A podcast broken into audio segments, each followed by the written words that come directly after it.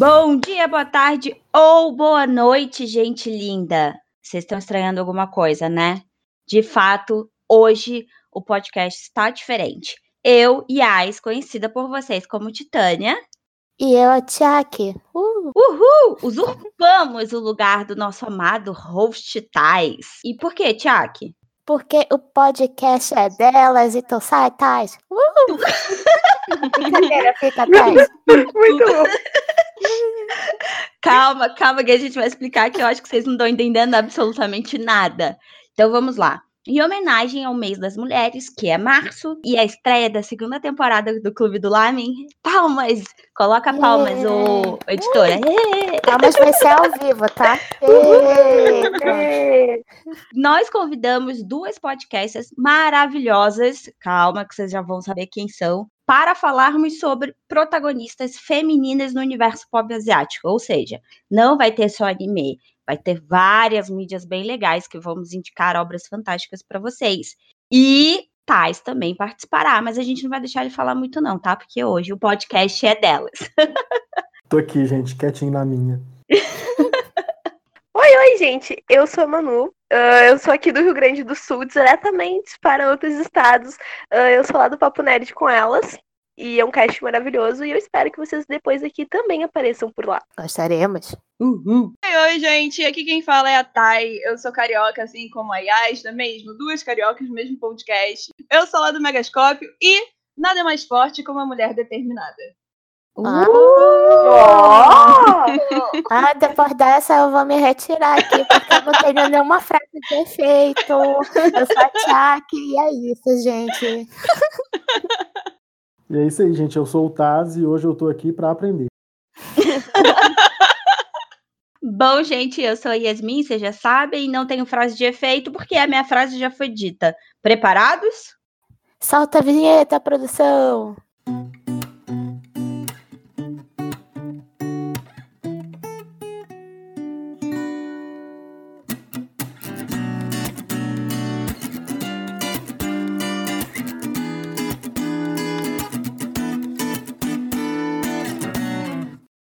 Segundo uma pesquisa realizada pelo portal Olhares Podcast, existem cerca de 200 podcasts com mulheres que fazem parte da sua equipe, né? Entre elas pode ser produtora, redatoras, hosts, social medias, roteiristas e esses números eles foram obtidos através de uma thread no perfil do Twitter do Olhares. Então, meninas, falem um pouquinho, né, do podcast que vocês fazem parte, como cada uma percebe a inserção de mais mulheres nas plataformas de áudio, por favor. Então, sendo muito sincera, eu nunca me vi participando de um podcast. Pra mim era uma coisa inusitada de outro mundo.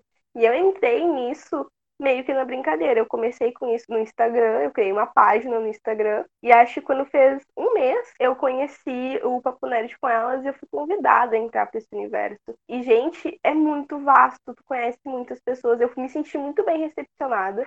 Eu nunca passei por nenhuma situação ruim eh, nesse meio. Posso dizer, inclusive, que eu fui muito bem acolhida, como eu já disse. A maior parte do contato que eu tenho, assim, de convites de podcast, pessoas que eu conheço nesse meio, por incrível que pareça, são mulheres. Tipo, já fui convidada pela Thay. É, tipo, inclusive lá no Papo Nerd com elas, é só mulheres. Então, eu, não, eu pelo menos não noto isso. Eu acho que eu fico muito feliz, é uma certeza isso, de ver que tem esse espaço para mulheres, de ver que a gente tem um certo acolhimento diferenciado entre nós. Eu, graças a Deus, nunca fui sabendo de nenhuma história ruim de alguém que tenha passado por alguma situação, mas imagino que tenha acontecido.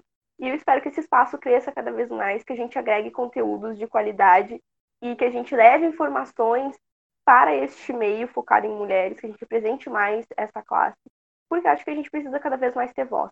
Maravilhosa, É. palmas. Tu, tu, tu, tu. Gente, esculachou, hein? Vou até ficar quietinha.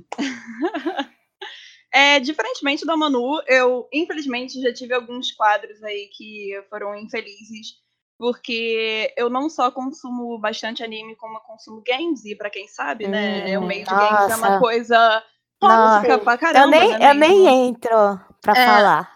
Assim, eu não vou ficar falando aqui N casos, porque não estamos aqui para poder falar desses casos péssimos que acontecem, infelizmente, ainda.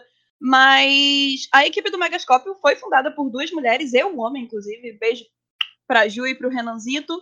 Fundada por duas mulheres, então óbvio que a gente tinha que trazer esse conteúdo, né, com visão feminina para assuntos principalmente que a gente estava abordando em games, que no caso é The Witcher, que a gente sempre falou bastante The Witcher. Aí a gente tem lá um quadro chamado Loja das Feiticeiras, onde a gente sempre trata sobre assuntos polêmicos, não só da série, como diversos outros pontos que a gente acha relevante para poder trazer e também para compreensão masculina, né? Porque assim, é uma troca sempre. Então, às vezes tem ponto que a galera não vê e a gente vê por ser mulher e vice-versa. Então, a gente gosta muito de ter essa troca, obviamente. Mas eu acho que o mercado vem crescendo sim pra gente e nossa, ainda bem, ainda bem que a gente está tendo esse espaço para poder conversar aqui hoje nesse momento, porque eu acho uma coisa muito importante.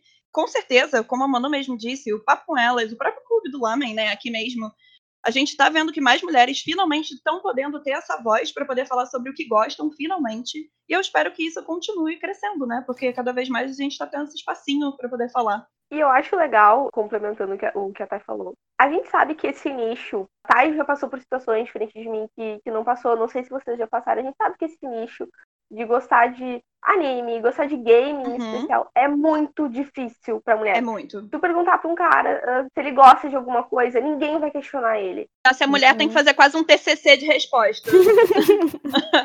eu nunca passei em nenhuma situação no podcast, mas já passei por gostar. Uhum. E eu não gosto de, de, game diferente da Thay, então eu imagino que pra quem gosta de game seja muito mais difícil.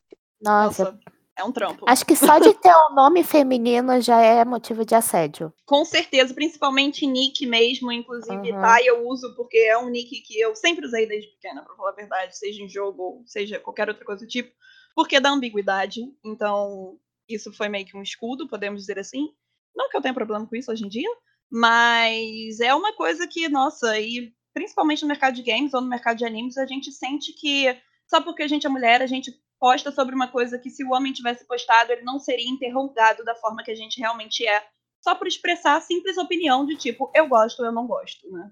Você sente esse assédio, Manu, porque você tá ali visualmente no Papo Nerd no Instagram, né? Você coloca o seu rosto, você tá se comunicando, dialogando ali com a galera o tempo inteiro. Sabemos que quem procura Papo Nerd já sabe que são mulheres que conversam e trocam a visão delas no mundo geek. Mas ali você tá mais exposta, né? Pelo menos é o que nos parece. Você já teve esse assédio por ali ou não? No Papo Nerd com elas, eu não sei se vocês sabem, eu tô ali representando a, as meninas, óbvio que as outras meninas também têm acesso à página, tem uma pessoa específica que coordena. Ali eu nunca vi nada, porque não é só eu que tenha, tenho acesso à página, apesar de eu estar ali.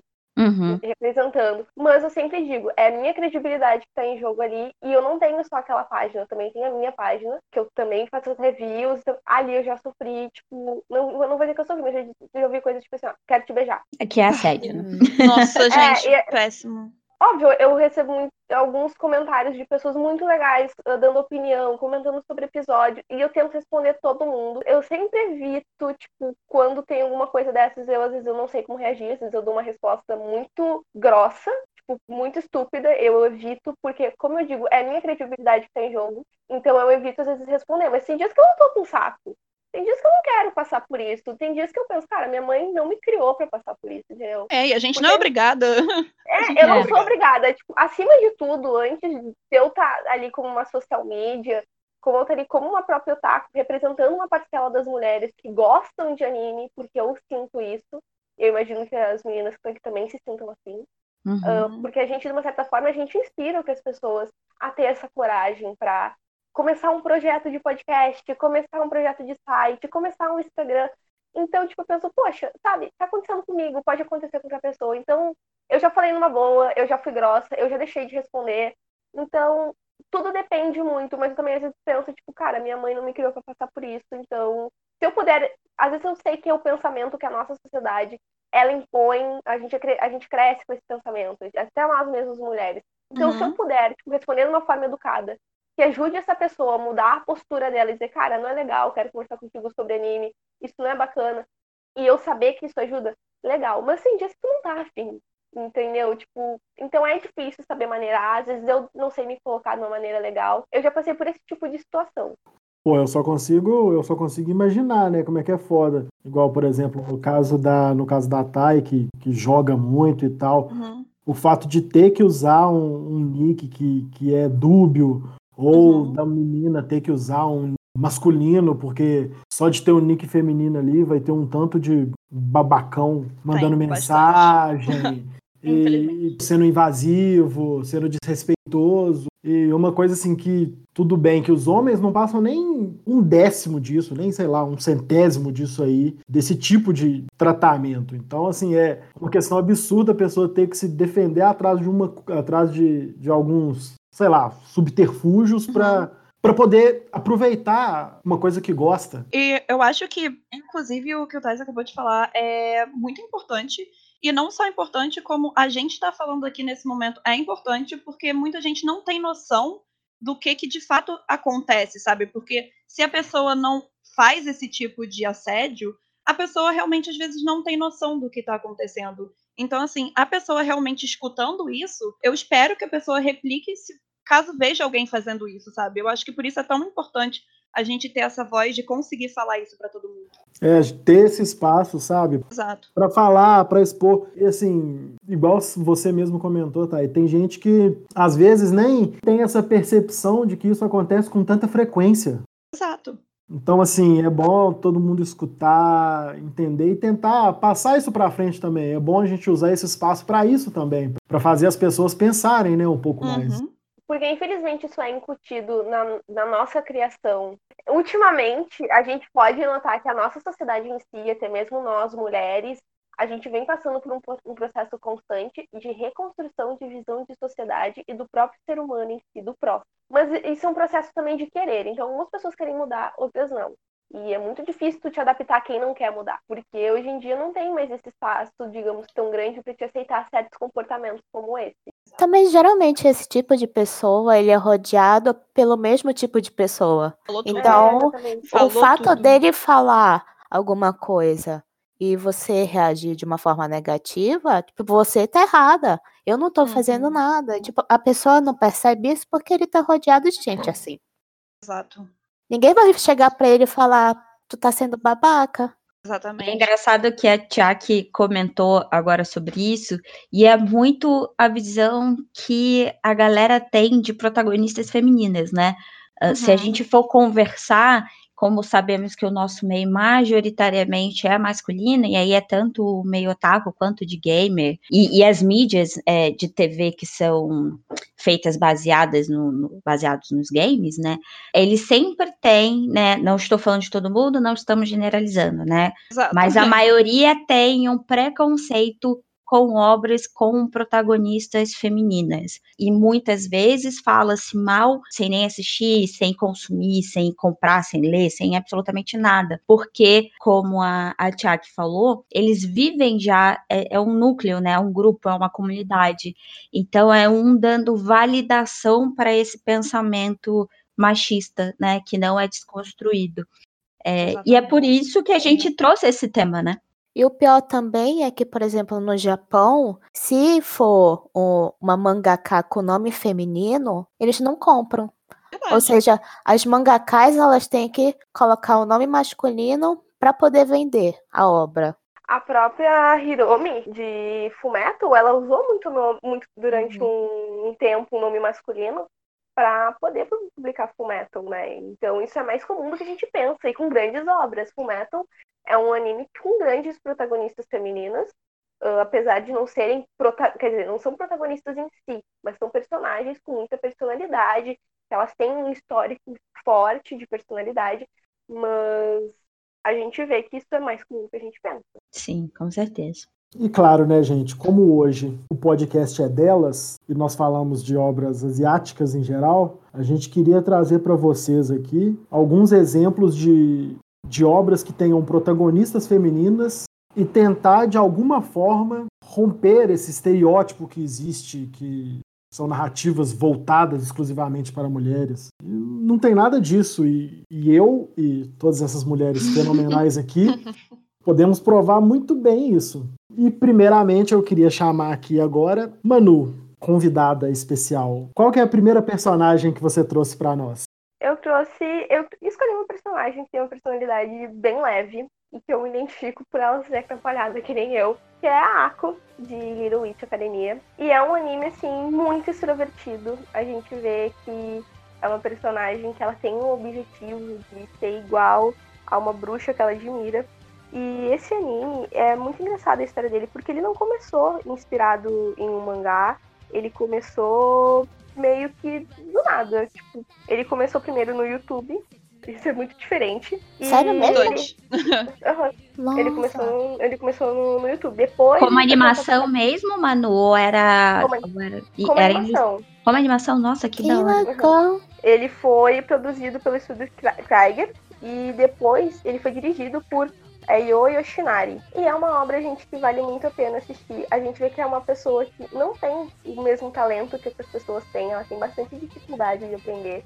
E isso eu também me identifico muito com a personagem, tem bastante dificuldade. E ela é muito persistente, ela não desiste de alcançar o objetivo dela, já que ela tem como foco uma inspiração de uma bruxa que foi muito famosa e ela meio que sumiu e ela quer ser talentosa que nem essa bruxa. Nessa academia de bruxas que ela vai para estudar, ela é que menos tem talento, ela não tem praticamente nada, ela vai pela persistência dela e mesmo ela sofrendo bullying de uma determinada colega, ela às vezes sendo deixada de canto por alguns professores, ela não desiste. Às vezes ela fica desanimada, cabisbaixa e ela não desiste mesmo assim. E ela é muito atrapalhada. Então, nesse período de quarentena, eu pensei em várias personagens, inclusive a gente tem um comentado aqui, mas eu pensei em trazer ela, porque eu acho que como a gente tá numa fase em que algumas pessoas têm dificuldade de ficar em casa, a gente entende que alguns momentos são pro nosso bem. E a gente vê o quanto ela vai crescendo com essas dificuldades, o quanto ela vai aprendendo. É uma personagem que vai se desenvolvendo, ela tem muita dinâmica. Tu vai aprendendo algumas lições com ela, tudo nada pelo anime, pela animação dele, que parece ser muito infantil. Ele não é um anime pra ser grandes reflexões, mas é um anime que cativa. É gostoso de assistir. É, é aquele animezinho pra te assistir no final Uhum. do dia. Sabe aquele diazinho difícil, que só quer uma cobertinha e algo que te motive? É exatamente isso. É o tipo de anime que você vê enquanto mexe no celular. Tipo, não vai É ter nada ótimo. muito cabeça, mas é muito gostoso. e e tá ela na Netflix. Tá na Netflix, tem muita vontade. Patrocina! Tem, Muito tá na Netflix, eu maratona. Olha, eu tenho, muita, eu tenho uma certa dificuldade de maratonar animes, digamos assim, com mais de 20 episódios. Ele tem 25, se eu não me engano. Esse eu vi muito rápido. Tipo, geralmente demora 5 dias, eu vi em 2. Realmente, é uma personagem que tu tem vontade de ser amiga, assim, sabe? Que tu vai dar muita risada, que tu pode ser confidente dela. É muito bacana, eu super recomendo. Eu tô olhando aqui, os traços também são bem diferentes, né? Não é aquele tão realista quanto a galera tá muito acostumado. Ele tem uma coisa um pouco que lembra, às vezes, animação, digamos, mais americanizada, É. mas ele não é. Uhum. Tipo, ele, ele mescla muito bem esses dois traços. E é um anime com bastante cor, assim, sabe? Então, como eu disse, muita criança gosta.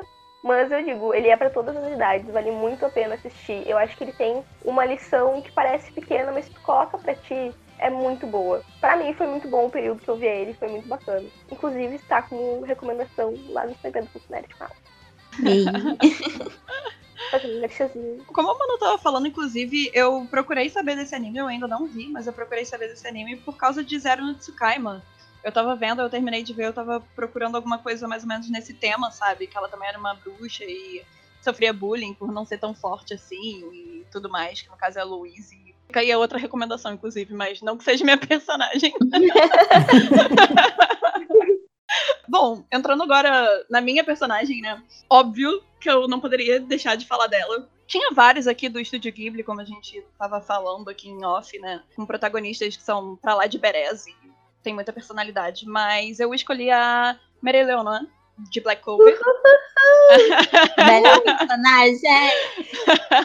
que foi escrita e ilustrada pelo Yuki Tabata, do Black Clover, a Mary Leonor. Hum. Aquela que é do Leão Carmesim. Isso aí, isso aí. Ai, Tiaque não tá ligada. Tiaque, como assim? Vou botar aqui pra você. Vou falar para vocês, vou falar para vocês que eu acompanho só assim por meio que Ah. por spoilers, meio por Ralph, porque eu não tenho paciência para Black Clover. Chocada. Eu também não. Você é Chocada com errado, vocês, vocês cara. estão me atacando. É, Eu não, chocada. queria, eu não queria falar nada, mas já que o Tassi falou, Tô chocada. Vocês me Desculpa, Thaís. É bom, que, Desculpa, é bom- Yasmin. é bom que acaba a amizade agora, entendeu? Isso. Como que vocês não assistem Black Clover? Como? Como, Não, é, exatamente? talvez, sabe? Talvez um dia eu vá ler o mangá. Assim, Mas eu tentei. assistir o anime, pelo amor de Deus. Quando ele parar de Eu entendo. gritar, eu vejo. É, Obrigada. Então, eu tentei, eu assisti até o episódio 3, daí, e dali em diante eu disse, ah, não dá não. A partir daqui, é, não dá, desculpa. Eu me sinto no desculpa. direito de defender Black Clover nesse momento. Ok? Eu me sinto no direito Eu de vou defender Black me Clover. juntar com a Thay. Eu me sinto no direito de defender. Porque, cara, é um dos animes que tem o melhor time de mulher já feito em todos os animes. Tipo, Qualquer todos. shounin, Tá? qualquer É, Baru shounin tipo- é o melhor. é. Cara, Mas é, time é time completo? é tipo um digo, grupo? Não, digo- todas não as grupo, mulheres todas as são- mulheres. Exato. Todas as mulheres, todas as mulheres do ah, anime e do mangá são sensacionais. Não Eu tem uma nunca que você fala assim, ai, hum", entendeu? construções tão fodas assim. Confia, gente. E o que mais me chamou a atenção, pra falar a verdade, na personagem foi o design dela, que também é totalmente fora dos padrões. O cabelo dela é Perfeito. muito fora do padrão. Ela não tem aquele cabelo chapado, como as protagonistas fofinhas geralmente têm. Nada contra, tá, gente? Eu só tô quebrando aqui que quebra de estereótipo que a Miriona realmente tem, que é uma quebra. Ela não segue o padrão de uma personagem feminina que tem peitão, que tem bundão, que tem. Não sei nem se eu poderia estar falando isso, mas eu tô falando. Pode falar. Aqui é tudo Então. liberado. Então é isso, ela totalmente quebra os estereótipos de uma personagem que é pra ser nesse feitio de tipo agradar os homens, digamos assim. E ela não é só tem esse padrão diferenciado, como ela também é capitã e ela é uma das personagens mais inteligentes, tá? E eu não tô falando aqui de gênero. Ela é uma das personagens mais inteligentes da obra toda. E, tipo, ela foi contra toda a sua família que queria estabelecer um futuro pra ela. E ela simplesmente largou tudo, virou e falou assim: Eu não suporto esse negócio eu vou meter o pé, eu vou viver na floresta. E foi basicamente assim que ela, tipo, fez a personalidade dela. Ela influenciou diversos magos no reino de Clover. E ela certamente inspirou muita gente por aí, contanto que ela, sempre quando tem ranking de popularidade dos personagens no Japão, tá? E eu não tô falando de gênero, ela, no último ranking que teve, cara, ela ficou em sétimo. Isso é muita coisa. Isso é um baita de um marco pra uma personagem. É, não, não é. O ranking que a Thay tá falando é ranking de gênero mesmo. É tipo os personagens mais Exato. populares, sabe? Exatamente. Mas Então- aí, no caso, ela tá atualmente no arco? Ela- Ela é tipo. Ela tá, ela tá, ela, ela agora é ativa. Ela é ativa direto. Ela é ativa. Ah, tá. Exato. Ela, por exemplo, ela teve um arco onde ela realmente foi protagonista, que foi o arco que foi da virada totalmente da Noelle e do Asta. Que foi um arco, Uhum. assim, de superação deles, e ela foi o alicerce daquele arco. Porque ela foi uma personagem que tava carregando essa imagem de tipo, seja quem você é, se você almejar algo, corre atrás. Você vai tropeçar, muita gente vai te colocar pra baixo, mas vamos lá, sabe? Continua forte, você vai conseguir.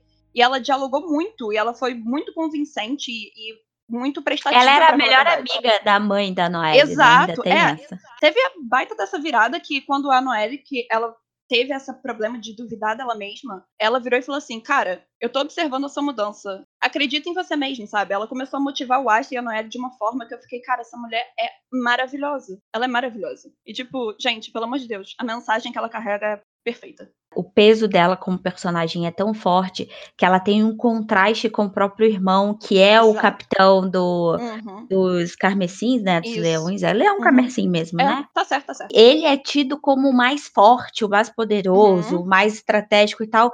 E ele fala é, sempre, desde que a Merileo- Merileona quase que não vai sair, sabe? Trava-língua. Ah.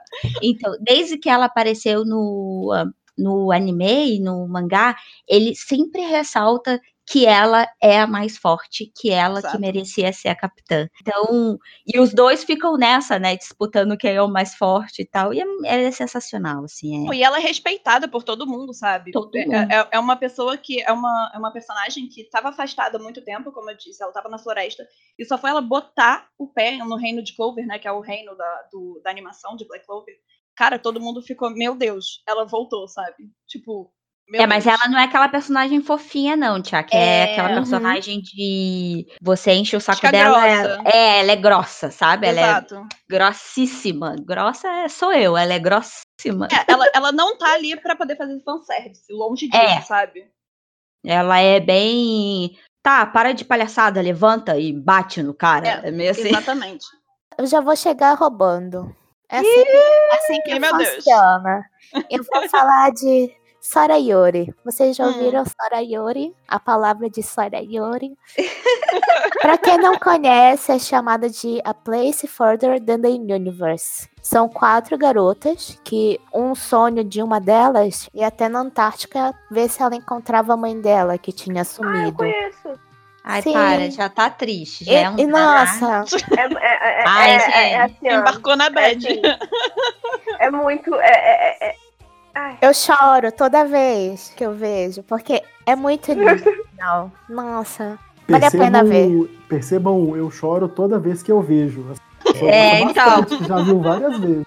É um anime muito gostoso de assistir. É slice of life, não tem nada muito, sabe, um drama muito pesado, nem nada disso. E você realmente vê o desenvolvimento delas. Tanto que quando eu vi pela primeira vez, eu até achei rápido, porque foi, tipo, quatro episódios e elas já estavam indo. Então, é muito gostoso de ver, principalmente agora que a gente tá preso dentro de casa, a gente vai poder ver várias A gente coisas. tá né? preso dentro de É, casa. A- Agora é o momento que a Manu vai ver Black Clover, amém. Vai. É, não, que eu mas olha só, Tiago, eu vou chorar. Você que me conhece sabe que eu tenho um lado um pouco mais é, duro. Eu vou chorar, porque se eu chorar, gente, é aquele Olha, anime. não chora, nunca mais. Chora. Não tem É. como não chorar. É, ai, socorro, gente. É muito lindo, as personagens são muito fofas, sabe? Uma história, tipo, apesar de parecer mais infantil, não ter nada muito emocionante, eles trabalham bem as quatro principais. O visual do anime é muito bonito também. Curiosa. Os cenários são Estou muito curiosa. bonitos, né? Nossa, demais! E você olha assim, você fala: caramba, eu queria ver isso pessoalmente. Vale a pena assistir. E é bem rápido, na verdade. São três episódios. Então, Ah, numa tranquilo. sentada, É fácil. É tranquilo. Pois é. E a personagem que eu queria trazer aqui hoje, gente, é ninguém mais nem que a Major Motoko Kusanagi, de Ghost in the Shell. Aqui eu vou falar especificamente do filme. Perfeita. Esse tem onde? Está disponível na Netflix. Filme novinho, de outro dia, 1995. Mas é uma referência no, no, no Cyberpunk Ghost in the Shell até hoje, né? Sim, é, para citar a maior vertente que se baseou, inclusive, inclusive com Ctrl-C, Ctrl-V de cenas de Ghost in the Shell, a gente pode citar Matrix, né? Sim, as irmãs Wachowski são grandes fãs de, de Ghost in the Shell. Ainda bem que eu não falei da Makoto, porque eu, eu até conversei até com a Yasmin quando eu tava fazendo, selecionando, tipo, sabe, as personagens. Eu pensei em Ghost in the Shell, aí eu virei e falei assim, não, deixa pra lá. E tu falou, eu fiquei, Eu pensei, eu pensei, eu pensei em Ghost in the Shell e eu pensei numa outra personagem depois eu conto. Porque, mas é um vídeo deve ficar muito pesado. Primeira coisa que chama a atenção na Major, né, é a questão, primeiro que ela comanda toda uma divisão formada por homens ciborgues super fortes, robustos e armados até os dentes e, e ela é respeitada por todos, ela é só mais respeitada um... até por gente que é, que é socialmente mais aceita, né? Gente rica, gente Sim, exatamente. Ela é, ela é respeitada em, em todas as esferas dessa sociedade fictícia né, de 2029. Uma coisa que eu acho muito interessante nela, e que é o que, o que leva o filme adiante, na minha opinião, é todo aquele questionamento a respeito da, de até que ponto ela é um ser humano. Que envolve muito essa coisa de, de próteses cibernéticas, corpos inteiros trocados por, por corpos robóticos, e só o cérebro humano se mantém. E esse questionamento todo de será que por ter só o cérebro ainda, ainda tenho uma alma humana? Ou será que eu já deixei de ser humano há muito tempo? E nesses questionamentos ela continua indo atrás da, digamos, dessa verdade para ela e sempre sempre subjugando outras pessoas e sempre se mostrando muito firme em suas posições, muito firme em suas decisões. Eu acho que não tem como você falar de personagens fortes na cultura asiática e, e não lembrar, não puxar pelo menos um pouco da mente da Major, sabe? Vale lembrar que a Netflix ela tá fazendo uma nova versão de Ghost in the Shell e que tem também uma versão live action que traz também da história, inclusive com a Scarlett Johansson, se eu não me engano. E Por favor, é veja uma uma animação. É, a Uhum. animação é melhor. E a animação do. do e, e animação antiga. uh, Uhum, eu vi o novo isso. designer da Netflix, eu fiquei meio. uh, Aham, Mas também. É. Mas assim, é um filme que vale muito a pena. É muita referência uh, no mundo otaku. Ele mo- movimentou bastante as coisas. É, o estilo cyberpunk ele ainda tem um certo preconceito, mas é um filme que vale muito a pena conhecer. E de coração aberto, porque mostra várias nuances, tem muitas personagens que te dão pontos de vista de vida diferentes, inclusive como a própria Major. E então, invista em Ghost in the Shell, vale muito a pena. Então, ai, gente, vocês trouxeram tantas forças e mulheres maravilhosas que eu vou uh, quebrar um pouquinho o estereótipo da mulher, mulher mesmo forte e falar de uma personagem que eu já falei lá no Ressaca, mas falei da obra como um todo, né? E dessa vez eu queria trazer para vocês, porque eu não comentei nos casts ainda aqui do Clube do Lamen, a Archiripa, que é do mangá Golden Kamuy, que tem um anime Ah, também, né? Ela é maravilhosa! Mano, Na Fada frente- sensata! Fada É. sensata!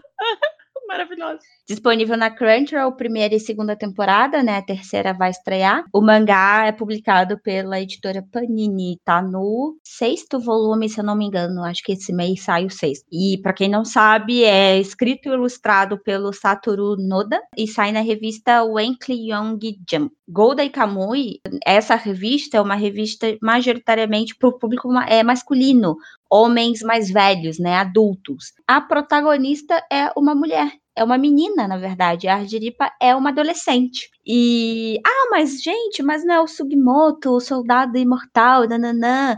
Não, Sim, os- Mais né, ou sim, menos. Mais ou menos. Mais ou menos. Mais ou menos. Porque, assim, na verdade, o plot todo, a narrativa toda é em volta da Argiripa. Verdade. É, então, assim, às vezes a gente confunde muito essa questão do, do protagonismo, porque tem o Sugimoto ali. É, é claro que existe uma troca do desenvolvimento dos dois, mas a. Argiripa é, é- E por que que eu trouxe, né? Eu tô aqui falando da obra, mas por que que eu trouxe? Não tem que falar Primeiro- mesmo, porque muita gente não viu Golden Kamuy e eu fico doida com isso, gente. Golden Kamuy é muito bom. Sim, é um anime muito.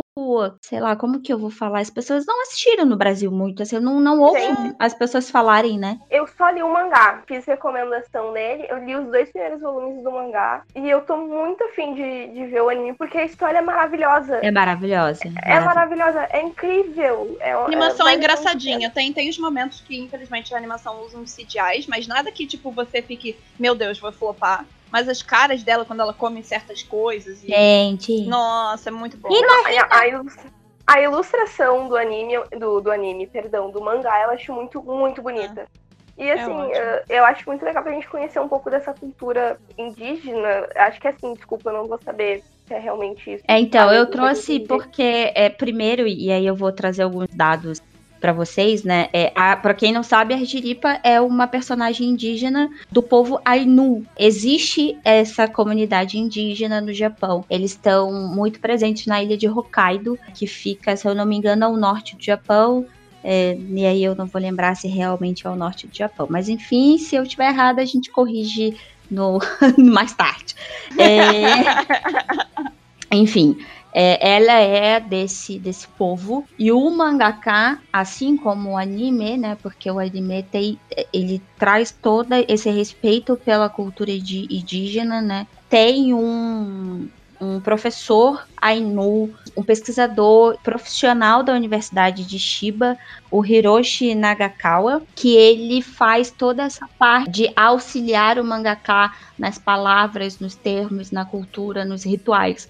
Então, o mangá e o, e o anime inteiro é a Argiripa nos mostrando quem são os Ainus e por que que é tão importante falar sobre os Ainus e contar essa história japonesa que o próprio japonês omite. E aí, para vocês entenderem rapidamente, só em fevereiro de 2019, o governo japonês propôs um projeto de lei para oficializar, ou seja, reconhecer a minoria étnica Ainu como um povo indígena japonês. Muito doido, né? 2019. É, tipo, ontem, praticamente, sabe? Ontem. E, gente, eu não conhecia nada sobre o povo indígena japonês. Eu fui conhecer Eu também não.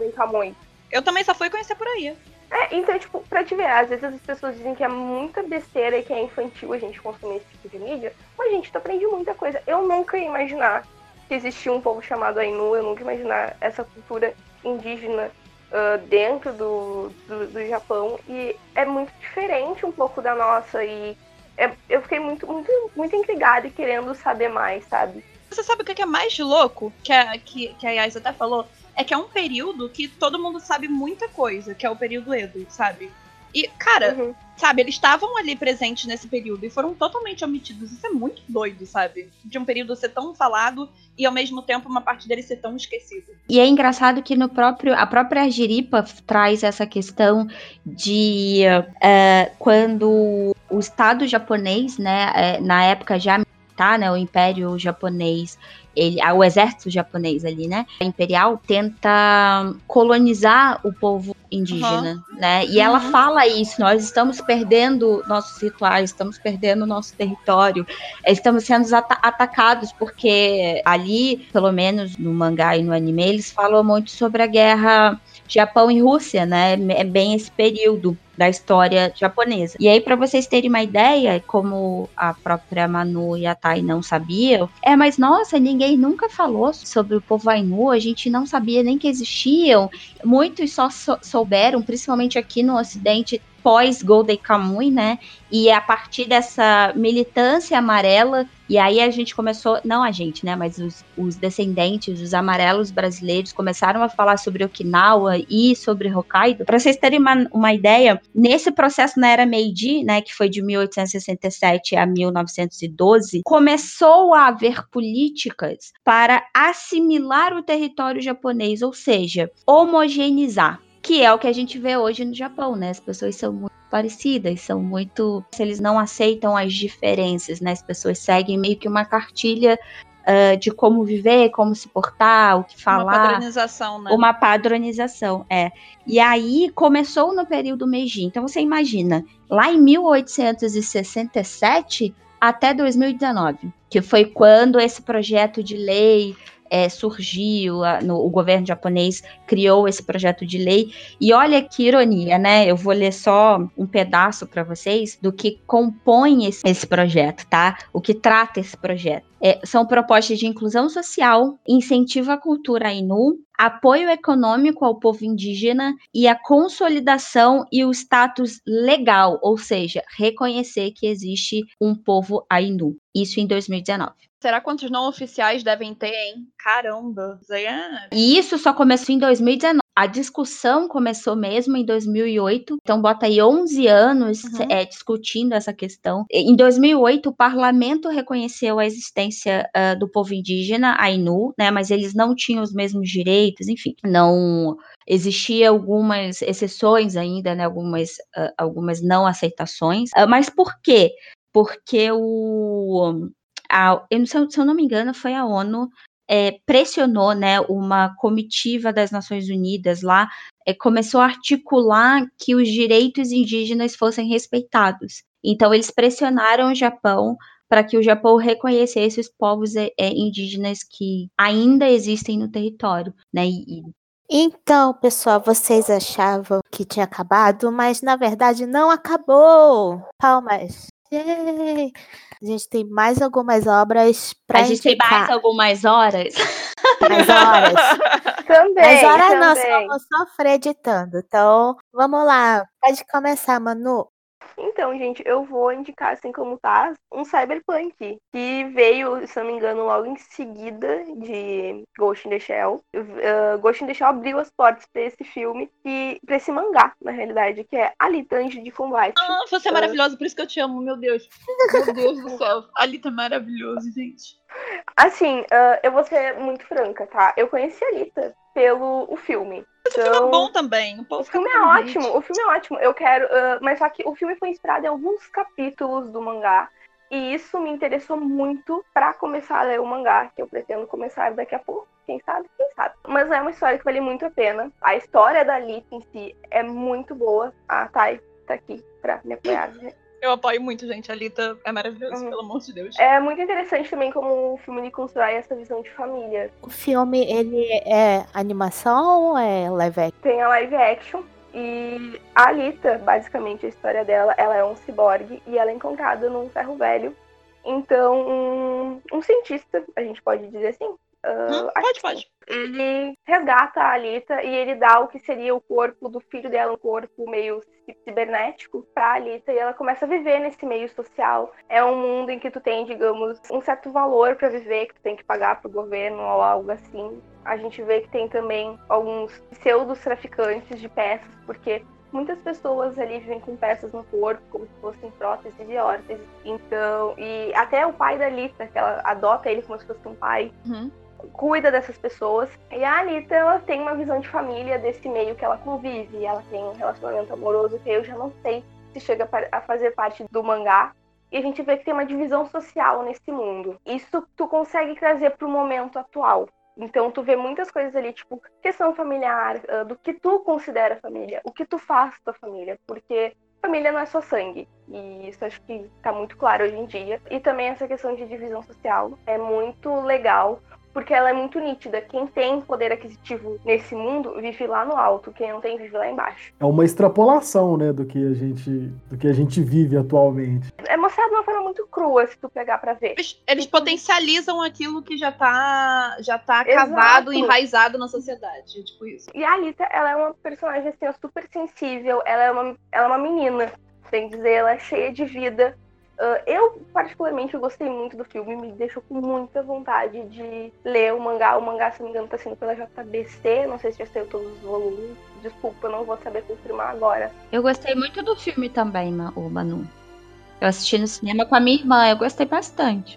É muito bom, eu gostei muito. Eles adaptaram alguns capítulos e eu quero muito ler, porque eu não sei vocês, mas eu gosto de comparar adaptações. Não sei se isso é saudável mas eu gosto.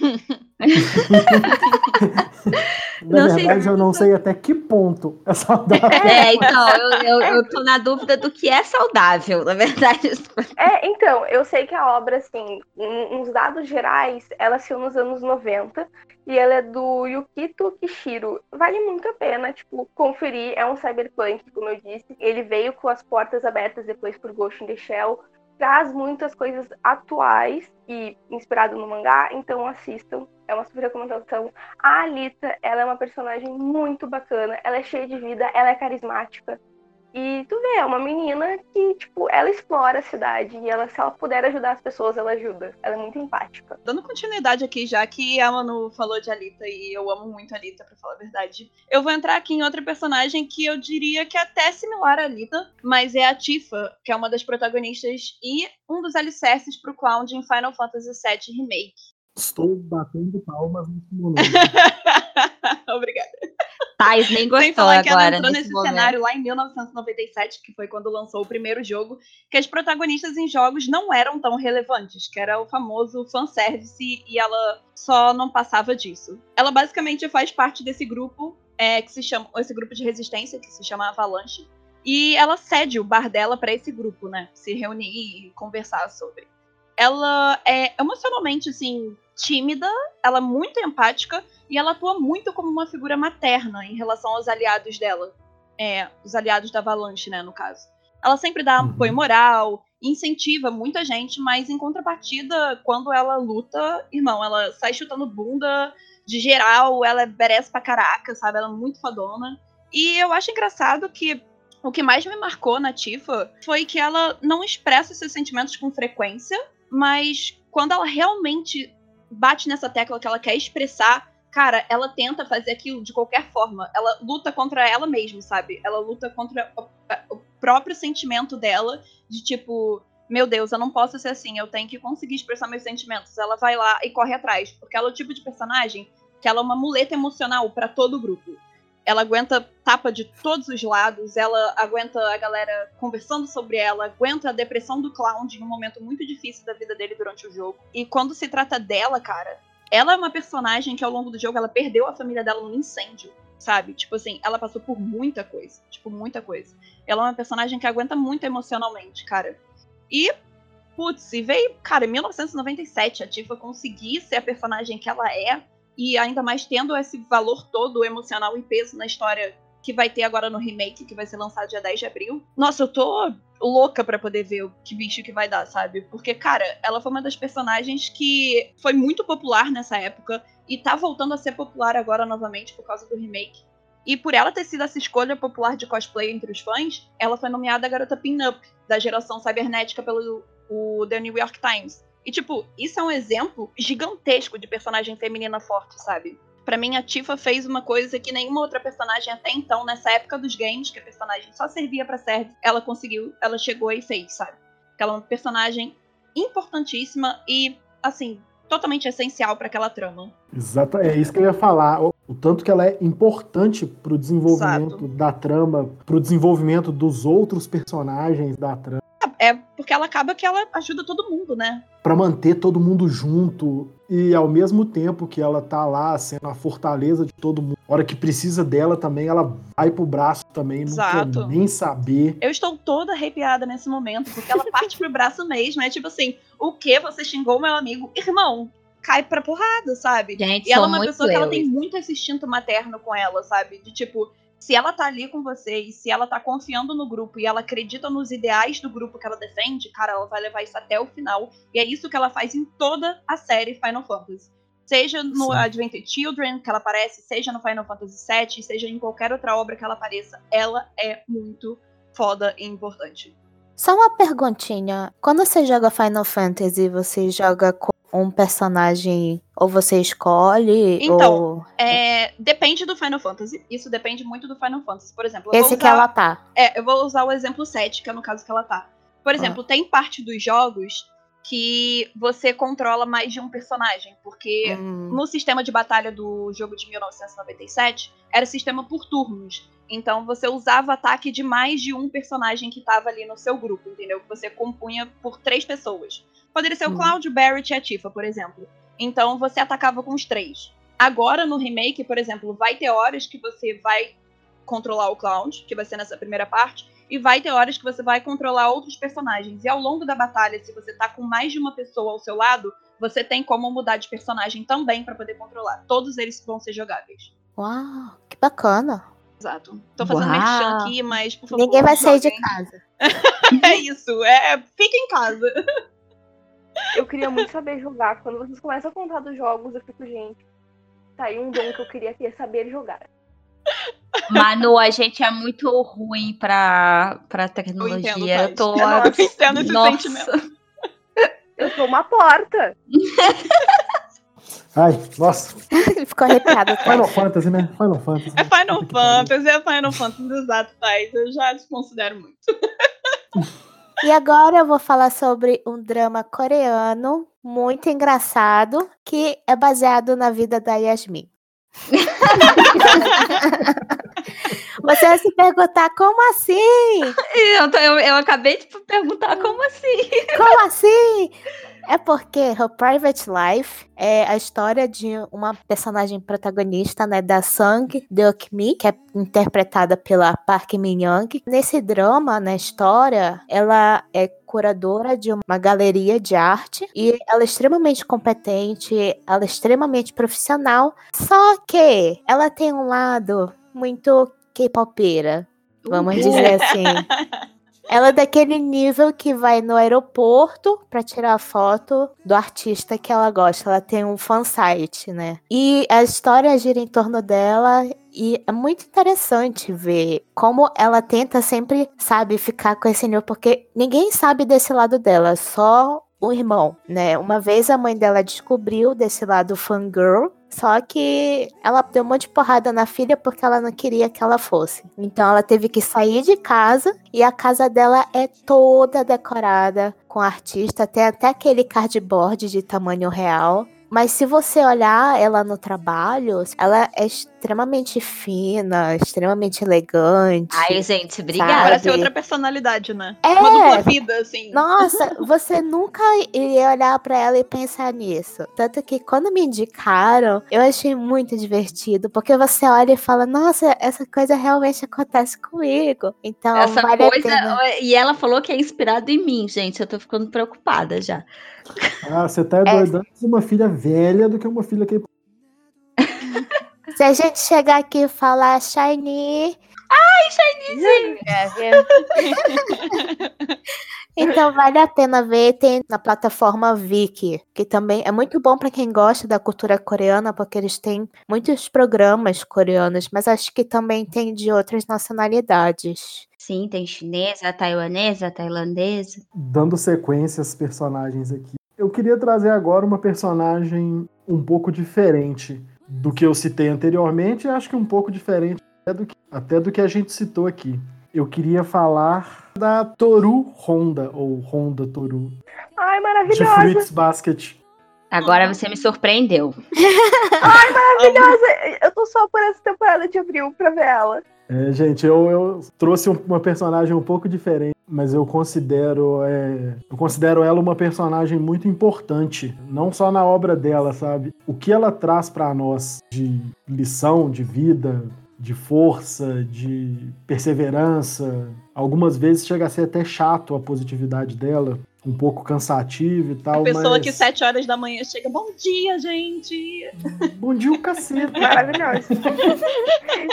e tu, e tu Não, pode o, ver pior, o pior é o estado, né, de como ela vive, e mesmo com tudo aquilo horrível, tudo Uhum. acontecendo de mal, ela ainda continua super animada. Nossa, já estaria Verdade. muito puta.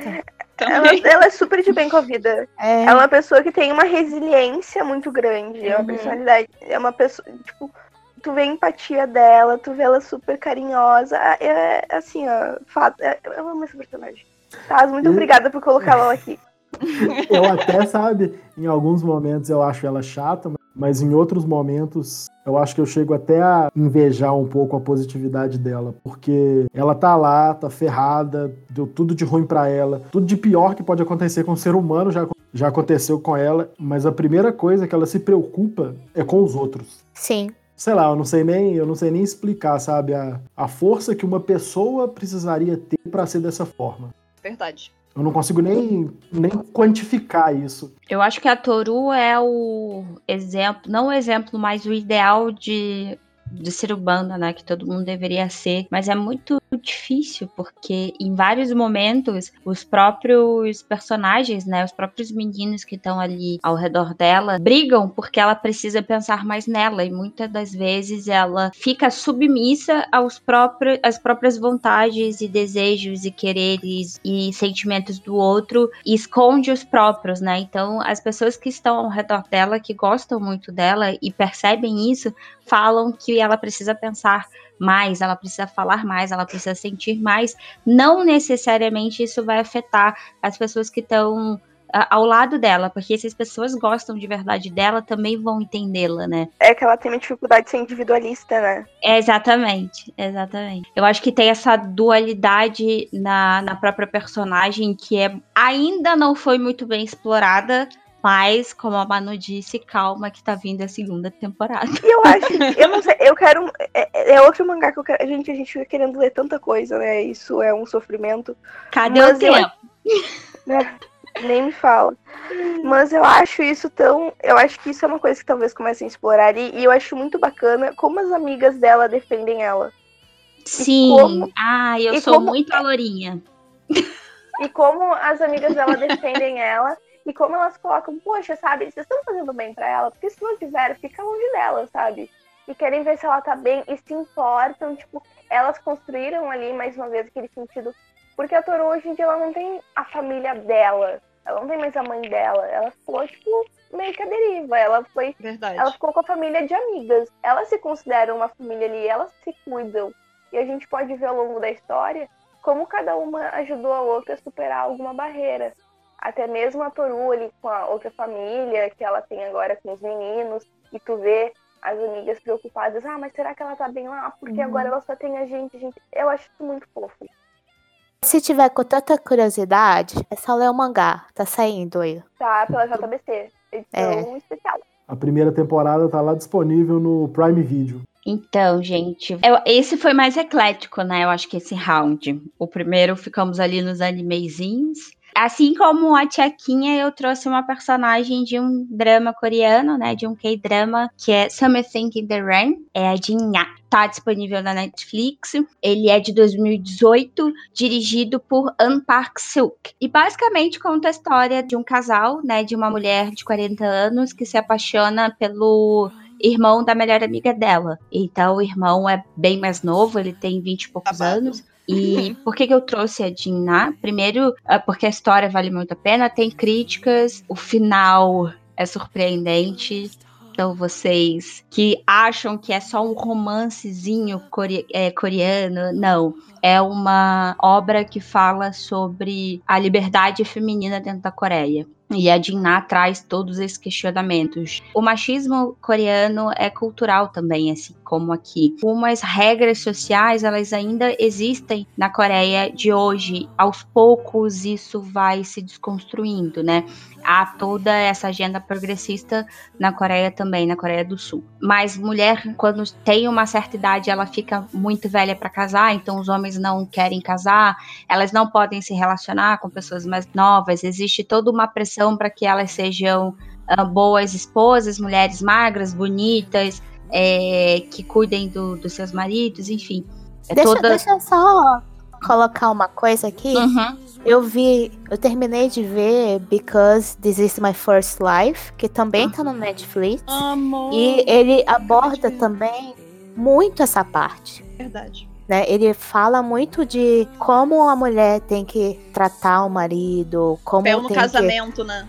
como é que vai ser no casamento, tem que ver. Ele realmente, ele chega, ele fala sobre tudo isso. E quando tava falando, eu lembrei de todas as cenas que eu, que eu assisti, porque apesar de ser uma comédia romântica, tem muito eles comentando por trás disso, sabe? Uhum. Uhum. O, então, Something in the Rain é mais um drama do que um romance, é uma comédia, né? Então, para você que tá esperando o romancezinho do início ao fim, é um drama mesmo. A Jinna é uma mulher mais velha, profissionalmente ela não é, não tem o melhor cargo, ela não é melhor profissional, mas ela é muito competente no que faz.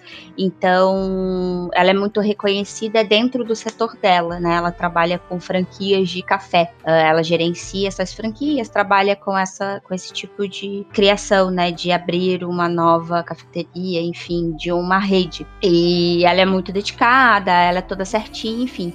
E aí, nesse trabalho, é, começa a abordar a questão do assédio. Apesar de assédio ser errado, e eu acho que abuso, né, te, é, é, já tá na lei coreana lá, é, as mulheres não denunciam porque a pressão da sociedade é muito forte. Só complementando o que a Yas e a Chiaki falaram, inclusive, é, nesse último drama que a Chiaki comentou aqui, é um assunto bem frequente, porque tem uma personagem que passa Sim. por altos problemas no trabalho por conta de assédio e ela fica engolindo cada pedra Nossa. uma atrás da outra. E tipo assim, não é e não é assédio de tipo, ó, todo tipo prisão, todo tipo de assédio é errado. Mas uhum. não é aquele assédio brando, sabe? Não é aquele assédio de tipo, fica passando. Não é o velado, né? Exatamente. É o assédio que é o ponto de estar tá todo mundo sentado na mesa de jantar, uma reunião pós-trabalho que eles estão ali conversando e, tipo, vários comentários dirigidos a ela de cunho sexual.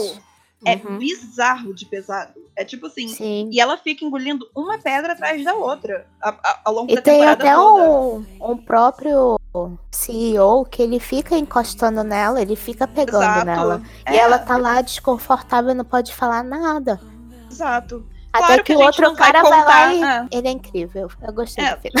É, é tipo, a, a, gente não quer entrar em mais assuntos tipo, de como termina isso, mas o, o, uhum. o drama é muito divertido, mas é que ele trata de assuntos Sim. realmente que são principalmente muito atuais até hoje, infelizmente, na Coreia, né? A Dina traz esses pontos, né, de o assédio no trabalho, a tentativa da, da liberdade da mulher tentar se relacionar com quem ela quiser. E para mim, o que mais pegou, assim, é que ela tem uma relação totalmente abusiva com a mãe, que a gente sabe também que é muito comum isso na Coreia, né? Os pais, ela, eles têm um peso na decisão de vida dos filhos, né? Uma cobrança até pelo, pelo status familiares, né? Porque a Coreia ainda tem muito disso, né? De onde você estudou, aonde você trabalha, quanto você ganha, Sim. enfim, né? Existe essa cobrança e a família é pressionada por isso, né? Então, se seu filho é bem sucedido, o, na verdade, não é porque o seu filho é inteligente ou porque ele se esforçou, mas os pais são, foram ótimos pais, né? Existe essa correlação. E a mãe dela bate na, na Diná, por exemplo, ela chama a Diná de várias coisas. A Diná precisa esconder o que ela deseja, o que ela quer, porque a mãe não aceita. E ela é uma pessoa que, que se preocupa muito com status sociais e com toda essa ligação que a Coreia ainda tem por essas pessoas mais antigas, né? É, que, que, ainda existe na sociedade coreana, sul-coreana.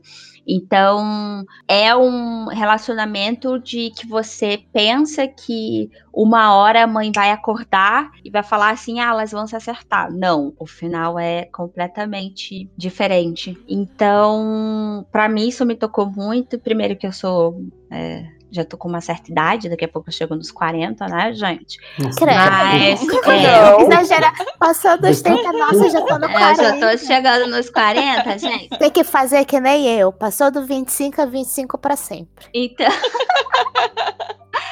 E eu tive, assim, eu acho minha mãe é maravilhosa, eu amo minha mãe, é, todo mundo sabe o quanto eu tenho um, um, apreço, um amor, enfim, eu dou minha vida pela minha mãe. Mas a minha mãe era uma pessoa que sempre me cobrou muito, né? Então é, eu trago essa, essas questões comigo. Então, toda vez que tem uma personagem muito forte, é, a Dinah é muito forte, apesar dela ser muito sensível por dentro, ela tenta manter essa casca de uma pessoa intransponível. Então, ela me tocou demais, porque foram pautas que eu passei, entendeu? De certa forma, me senti representada, não culturalmente. Tô falando de pautas uhum. específicas, né? Assuntos específicos. E aí, quando ela decide largar tudo para viver o amor dela, e aí eu não vou dar, porque eu vou dar spoiler, mas é sensacional, porque assim, é o drama, você chora do segundo capítulo até o último. E quando você chega no penúltimo, que você pensa, mano, não é possível, vai dar bom, é o plot twist e você vai chorar de novo. É isso. Então, vamos finalizar esse cast bem triste, porque nós recebemos aqui a Manuela e a Thay. Você, você Desse... tá triste porque você recebeu a Manuela e a Thay? Não, porque elas estão Ela falou com uma tristeza, né? Ela, a Manuela e a Thay, e eu fiquei, gente, será que eu fiz alguma coisa de errado? Vocês não assim. esperam terminar de falar, olha só, passando vergonha aqui. Eu tô triste porque elas vão deixar a gente, mas sintam-se sempre muito bem-vindas e voltar. Ah, a gente obrigada. vai querer muito obrigada. uma participação, falar um pouquinho mais sobre o que vocês mais gostam. Muito tem obrigada por estar aqui. Mulheres militares. Já Vem, tem? por favor. Já deixa por favor. Quero. Então é isso, meninas. Muito obrigada pela participação de vocês, vocês terem aceitado o convite. Foi muito bom. É, a Manu e a Thay, a gente já conversa mais, né? Já discutimos uh, saudavelmente. todo dia. Discutir é uma palavra muito forte. É, discutir. é porque a gente, a gente não. Não, a gente não discute, as pessoas não acreditam nisso, né? E a gente printa e joga lá, fala assim, toma. Não, que é... Cara, as pessoas veem que, tipo a gente, a gente tá comentando no Twitter, aí, aí tem gente discordando, tipo, a gente discordando entre si mesmo. Aí as pessoas, tipo, ficam lendo aquela coisa e acham que, tipo, nossa, ali, ó, tacando veneno uma na outra, porradaria, sangue puxão de cabelo, tá ligado? Não é isso! Assim. Ah, sai! Não, e super de boa. eu fico eu, eu não sei vocês, mas eu fico muito feliz de saber que tipo, eu posso debater com pessoas com pontos de vista diferentes. Às vezes, óbvio. E perder a amizade. Tira, óbvio que a gente, e óbvio que a gente tira com a cara uma da outra e dá risada e debocha. Mas é muito saudável, porque a gente consegue ver, como a Yasmin falou uh, no Twitter, nuances diferentes. Então eu fico muito feliz e eu espero que seja o convite de muitos, gente, porque foi maravilhoso Exato. participar daqui. Porque acho que um bom exemplo disso é tipo eu tô com vontade de ver Black Clover agora. E... Yes! É por isso que eu vim! é pra gente ver a visão de outra pessoa já, né? Você entende melhor. Assim, eu tô, eu tô pensando no caso, dizer que eu quero ver é muito forte.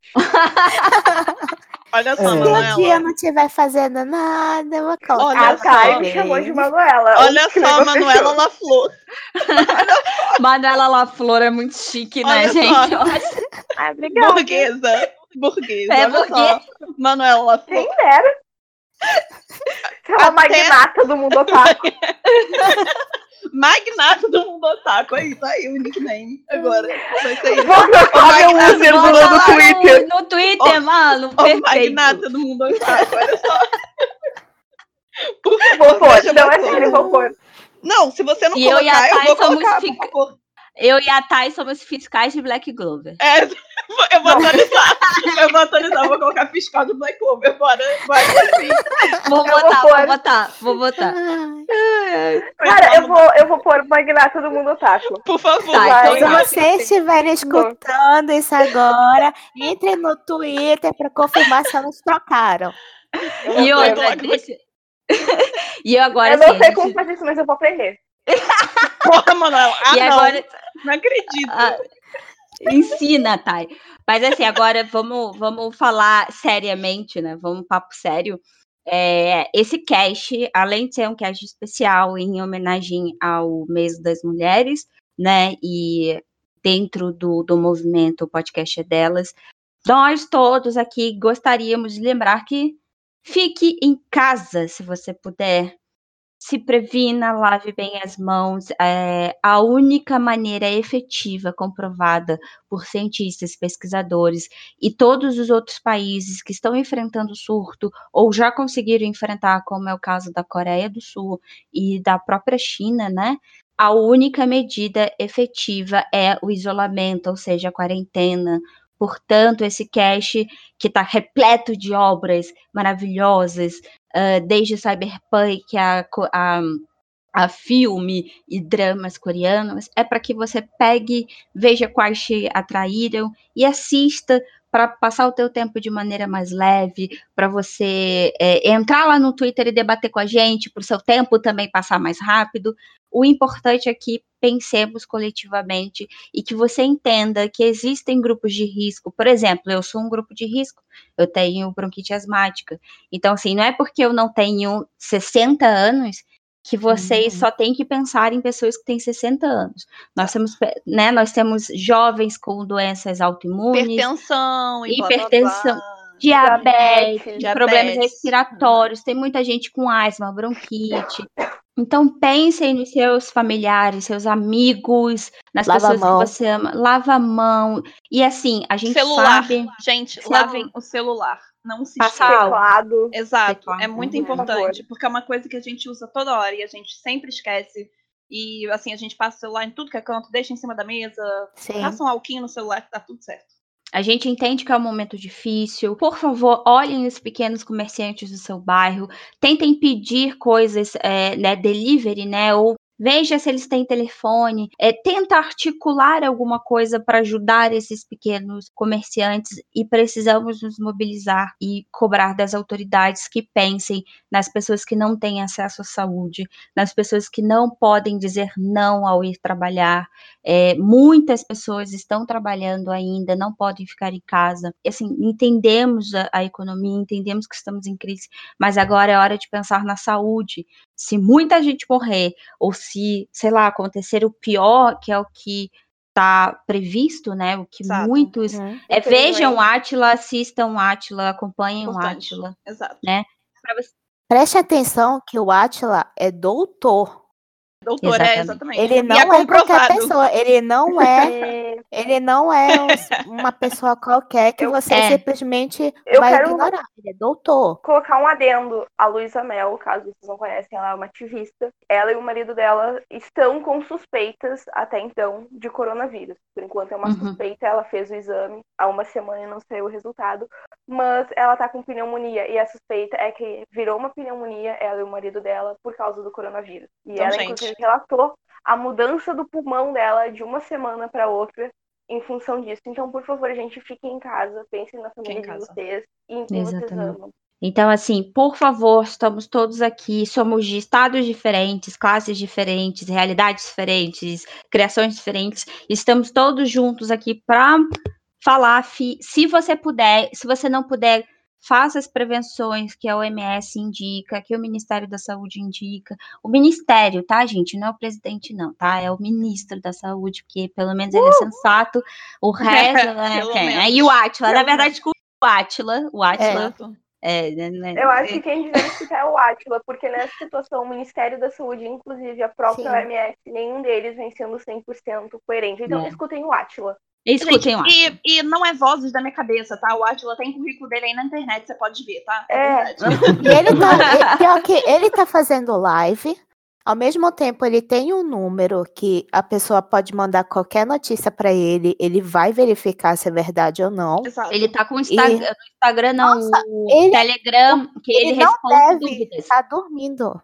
Porque é. ele tá tentando ajudar todo mundo. Exatamente. Então, palmas então, para o Atila. Palmas para o Atila. É palmas, momento palmas para o Atila. Celebrando a ciência no nosso país. Então, gente, e assim, gente, é um vírus, não foi negócio que a China soltou pra economia. É, gente, pelo amor, pelo amor de pariu, Deus, gente. Assim, ó, é. vírus existem, tipo, os vírus vão se modificando, entendeu? Exato. Quando a gente inventa uma vacina para um vírus, o vírus se modifica e fica mais forte. Então, por favor, a eu imploro. Tem, Olha a quantidade de doença que a gente tem aqui, que é Exatamente. muito pior. É, gente, é, é o importante. Levem a sério isso não é uma gripezinha, não é um probleminha. É uma, não é um probleminha, exato. É um problema realmente global. É, a gente pode reparar pelo, pela quantidade de pessoas que, que chegaram a óbito por causa dela. Então, assim, não é uma coisa simples. E não está matando só velho, está matando gente nova também. No Brasil já temos vários casos, já temos falecidos são aqui 25, no Brasil. São 25 mortes confirmadas hoje. 25 então, pessoas assim, morreram. É, Pensa também nas outras pessoas, em quem você tem contato. Pô, deve ter, sei lá, duas ou três semanas que eu não visito minha eu também não, e eu tô com saudade. Eu, eu também não, eu tô morrendo de saudade da minha avó. Eu moro, tava... eu, eu, moro em Porto Alegre e a minha família, eu moro aqui com meu pai, porque eu estudo, e boa parte da minha família mora no interior, minha mãe, minha avó. E eu ia agora ver eles, e tipo, eu não sei quando é que eu vou. Sabe, é assim, eu e até quarta-feira, quarta-feira agora, eu ainda tava trabalhando pegando o transporte público lotado, tendo contato com fornecedor estrangeiro. Então, assim, desde quarta-feira eu tô em casa, mas eu não vou sair daqui para colocar outras pessoas. Claro, até porque são 14 dias, né? É, Exato. assim, eu só saio, só tenho saído de casa numa, numa questão de necessidade mesmo. O resto do trabalho eu só normalmente. Saio pra, pra comprar comida, né? É, trabalho normalmente de 8 às 17 e só saio de casa se for assim, ah, pô, acabou, vou morrer de fome, sair de casa pra alguma coisa. E é assim, né? Chega em casa, tira a roupa, tira o sapato, coloca tudo pra lavar. Se lava todinha de água. Lava a mão pra caceta. Exato. Olha, lavar a mão não adianta ser rápido, tem que ser 20 segundos. Exato. Ó, lavem os dois últimos dedos. Os dois últimos dedos, as pessoas sempre esquecem de lavar entre os dois últimos dedos, tá? Lavem. É verdade. Tem um vídeo do Dr. Drauzio Varela ensinando maravilhoso o Tchak lá lavar as mãos. Editora. Ai, meu Deus. Mas é isso, gente. Por favor, cuidem-se, pensem coletivamente. E muito obrigado. Deixe aí, Manu e Thay, por favor, as redes sociais dos portais, né, de vocês e de vocês, se vocês quiserem, para a galera acompanhar. E muito obrigada mais uma vez. Uh, eu tô sempre lá no Papo Nerd com elas, junto com as meninas, então acompanhem lá, é sensacional, vocês não vão se arrepender. E também tem a minha página no Instagram, que é joia.animation, espero você lá, e também no Twitter. Muito obrigada pelo convite, eu fiquei feliz demais, vocês não têm noção, tipo, realmente, eu tô muito feliz de estar aqui. Espero que vocês também se cuidem, e boa noite, gente. Boa tarde, enfim. Seja a hora que você esteja escutando isso, não é mesmo? Gente, obrigada, primeiramente, pelo convite. Eu me diverti muito aqui, porque é um assunto que eu acho que é muito relevante a gente falar em qualquer época do ano, ou até mesmo do ano, porque é um assunto que a gente tem que estar tá sempre batendo na tecla, porque a gente precisa ter mais espaço, e isso é muito importante. E é claro, quem quiser continuar acompanhando eu ou todo mundo do Megascópio, é só entrar arroba Megascópio em todas as redes sociais, tanto no Facebook, no próprio YouTube, no Twitter, e lá vocês acham meu Twitter, que é muito difícil de falar. Mas vocês acham. vocês vão achar. E é isso, gente. Muito obrigada pelo convite. Eu me diverti muito aqui falando disso com vocês. E foi um mega papo muito importante para todo mundo, né? Sugestões, e-mails, cartinhas, o que vocês quiserem mandar, porque vamos, agora que estamos numa nova temporada, é, teremos algumas, alguns quadros diferentes. Então, se você quiser mandar sugestões, ou sei lá, bater papo com a gente mesmo, é contato arroba clubedolamen.com.br e arroba clube do Lamen em todas as redes sociais. Né, gente? Isso. Então é isso. Muito obrigada. Bom dia, boa tarde, boa noite. Se cuidem. Lavem as água. mãos. Lave Se a mão. hidratem, se hidratem. Álcool. Álcool. Álcool de mão, álcool em gel, Pode por ser- favor. Mas pode ser Preparar outro cachaça também. Pode ser Pode ser outro, mas primeiro Tá lave a mão. e álcool pra dentro do corpo também. Em casa. Acabou, gente. Tchau. Beijo. Tchau. Fique em casa.